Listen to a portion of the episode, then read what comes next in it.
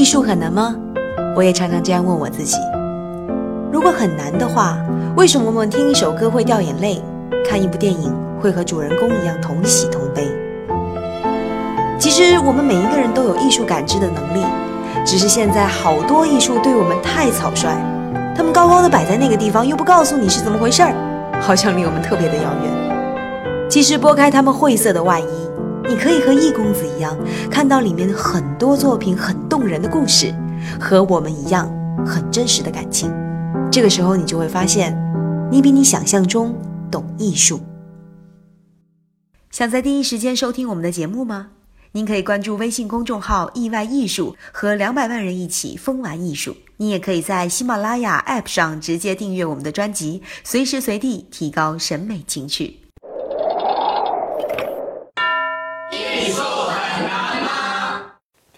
各位好，我是易公子。上周咱们通过郎世宁的画作去看了康雍前三个皇帝不同的品味，然后在片尾，易公子有预告说这期我们要讲故宫。哎，故宫真的是一个很宏大的命题，我相信大家已经非常的熟悉了。你想啊，从明成祖朱棣下令建造它，在一四零六年到现在，六百多年了。这六百多年以来，多少次朝代的更迭？有多少位帝王，多少个妃子，在里面发生了多少缠绵悱恻、激动人心的故事？到现在还有很多的影视剧啊、小说啊、电影啊，在呃不断的想象它。包括我们今天去故宫，你会发现说有很多地方是重新修缮过的。那很多人就会问了：真实的故宫到底长什么样呢？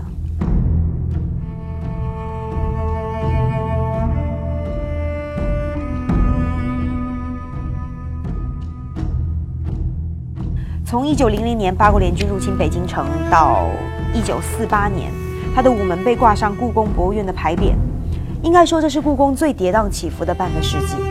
这些照片就真实的保存在了这本叫《故宫藏影》的书里。你会发现，它跟我们影视剧里面所描述的不太一样，甚至跟我们今天见到的故宫都不一样。所以今天我们也有幸跟着这本书一起走进一个最真实的故宫。一九零零年八月十四号，八国联军入侵北京城，慈禧老佛爷是带着光绪皇帝还有十几个王公大臣仓皇逃到了西安。但是我们知道，跑得了和尚跑不了庙啊，所以八国联军攻进北京城的时候，首当其冲就是午门。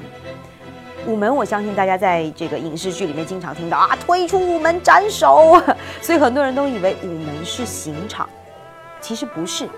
那么午门是个什么地儿呢？直到今天，我们要进故宫，买完票之后要在午门过安检，这才算真正进入了故宫。所以所谓的推出午门呐，就是推出故宫的意思。午门算是故宫的一个正大门了。所以当八国联军冲破午门进入北京城的时候，向他们展开的就是一个皇家生活的画卷，他们都非常的激动。其实说实话，这个摄影技术在五十年前已经到达了中国。呃，有很多西方人呢，也拍了很多广州啊、澳门的照片，但从来没有拍过故宫，因为没人进得去啊。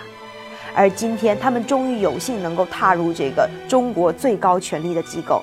咱们今天去故宫中轴线上的这个几大宫、几大殿的时候，我们都知道啊，真的有的时候特别辛苦，因为你要掰开人群，然后往里面冲，伸长了脑袋往里面望，因为只开一个小口。这是我上周去拍的，你看这个位置不好呢，还拍歪了。但是，一百多年前的洋人可没有这个限制啊！你看，他们长驱直入，想拍哪儿就拍哪儿，想逛哪儿就逛哪儿。所以呢，在这本书里面也留下了特别多珍贵的照片。你可以看到，当时太和殿的地板上是铺满了地毯，然后宝座台面侧面的那个雕刻都清晰可见。然后你可以看到一个人抱这个大柱子都抱不过来，他的龙纹龙椅的大特写都一清二楚。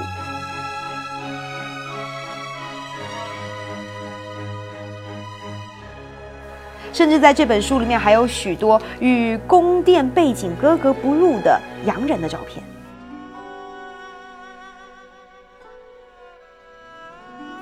西方人就这么蛮横的到此一游。但是故宫的百年跌宕才刚刚开始。我们知道辛亥革命之后，袁世凯篡夺革命果实，然后就逼宣统皇帝退位。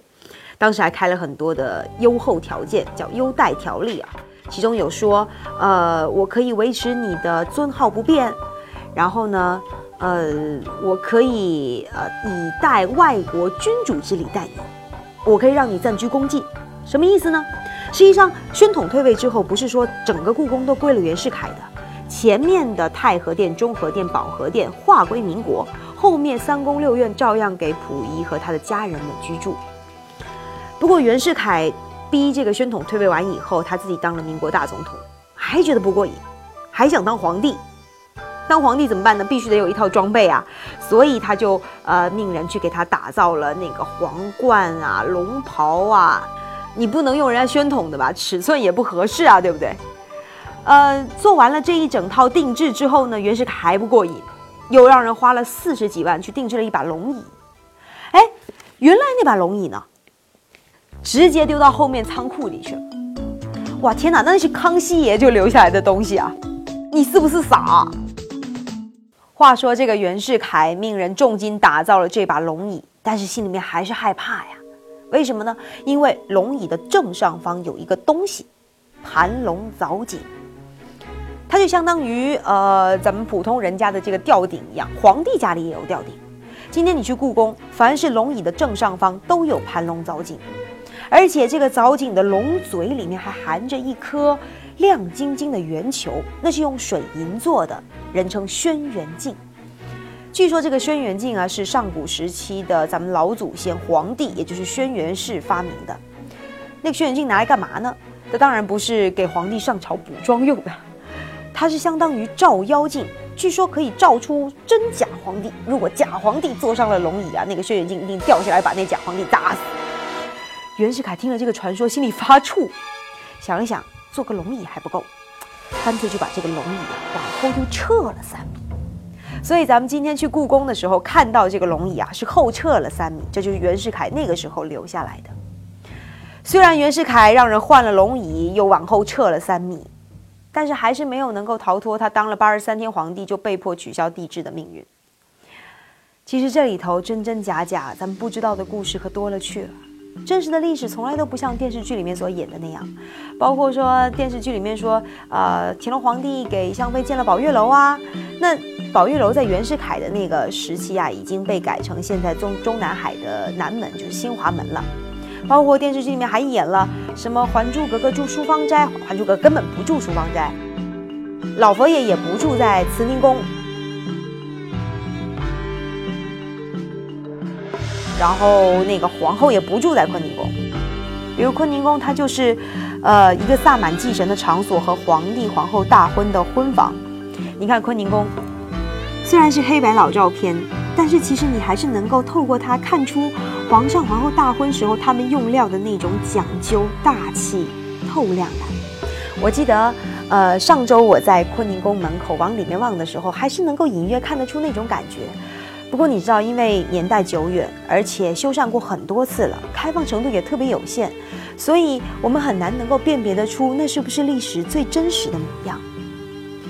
那些消失了的记忆，其实非常庆幸的是，经过那么多年，他们以照片的形式被保存了下来。所以你会发现，哎，娘娘的寝宫居然有洋娃娃，然后乾清宫居然有水晶吊灯，这真的是跟我们记忆里的很不一样。但是却是故宫最真实的模样。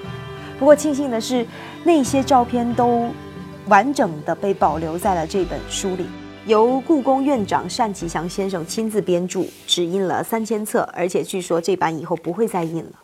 我觉得特别有意思的一件事情就是，这里面的照片它是以照片的方式去记录历史，而这本书却又是以书籍的形式去成为明天的历史。今天我们用无数的小说、影视剧去演绎它，但是其实历史远比演绎精彩，也比演绎悲哀。这座已经六百多岁的故宫，从建成到现在，经历了人来人往，看惯了王朝兴衰。一百多年前，有人用照片记录了这一段兴衰荣辱的半个世纪。今天，我们把它集结成这本《故宫藏影》，而收藏它的人又将把这段历史延续下去。如果你喜欢，可以到意外艺术的微信里回复“故宫”，获得这本书的购买方式。存量很有限，祝大家好运。